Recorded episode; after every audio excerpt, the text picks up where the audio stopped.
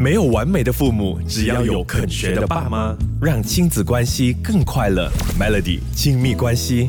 来到这个小时的 Melody 亲密关系，嗯，想要问一问现在的家长啊，你们会不会给孩子看手机？我觉得家长给孩子看手机，好像已经变成非常普遍的一件事情了。但是你给孩子看手机，你都有没有在注意看他都在看哪一些内容呢？你的孩子他会不会特别喜欢看那些短视频啊、短影音呢？这个小时的呃亲密关系，我们就来聊一聊这个话题啦。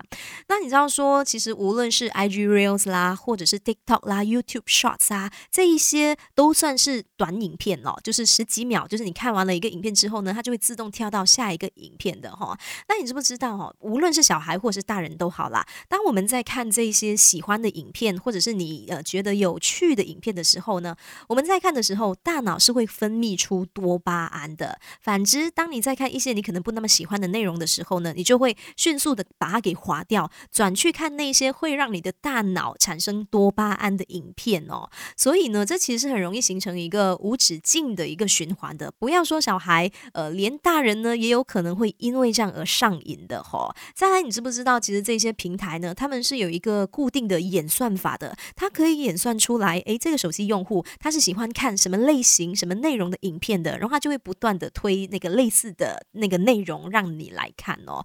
所以我就说，不要说小孩啦，连大人呢也真的会上瘾的哦。关于这个部分，稍后我们继续聊。哈，小孩如果看这些短影片上瘾的话，对他们有哪一些影响？没有完美的父母，只要有肯学的爸妈，让亲子关系更快乐。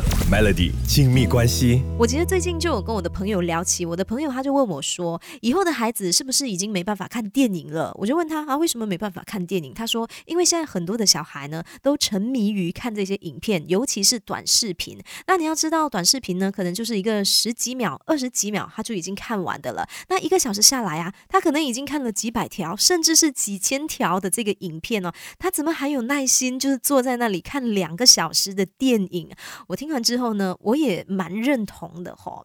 而且你要想一想啊，你看像孩子，如果他们就是上瘾，就是已经习惯了看这些短视频，他们就习惯了这种快速变动的速度。那未来他的大脑呢，会很难去适应那些变化比较慢的活动，比如说阅读，比如说写作啊、画画。等等，他看短视频，一个视频就只是十几秒。你要他坐在那边半个小时阅读，或者是一个小时，你要他写作，你要他坐在那边花一个小时的时间来画画，那对他来讲不是很难吗？所以我觉得，对现代家长来说，我们必须要去考虑到的问题就是，孩子他如果习惯了，他太习惯看这些短视频的话，他未来在做其他事情的时候，是不是会很难保持专注？做事会不会很容易分心？我觉得这个是呃大人。需要考虑到的一个问题哦。没有完美的父母，只要有肯学的爸妈，让亲子关系更快乐。Melody 亲密关系。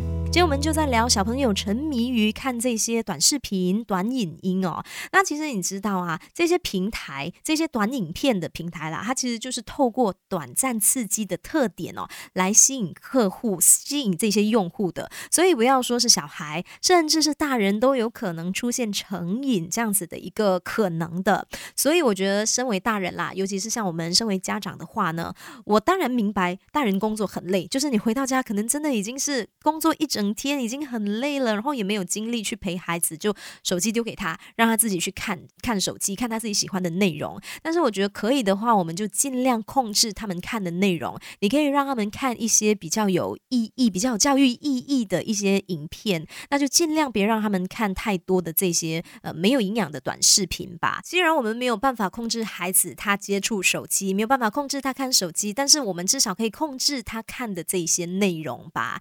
爸妈，我们一起来。努力 加油喽！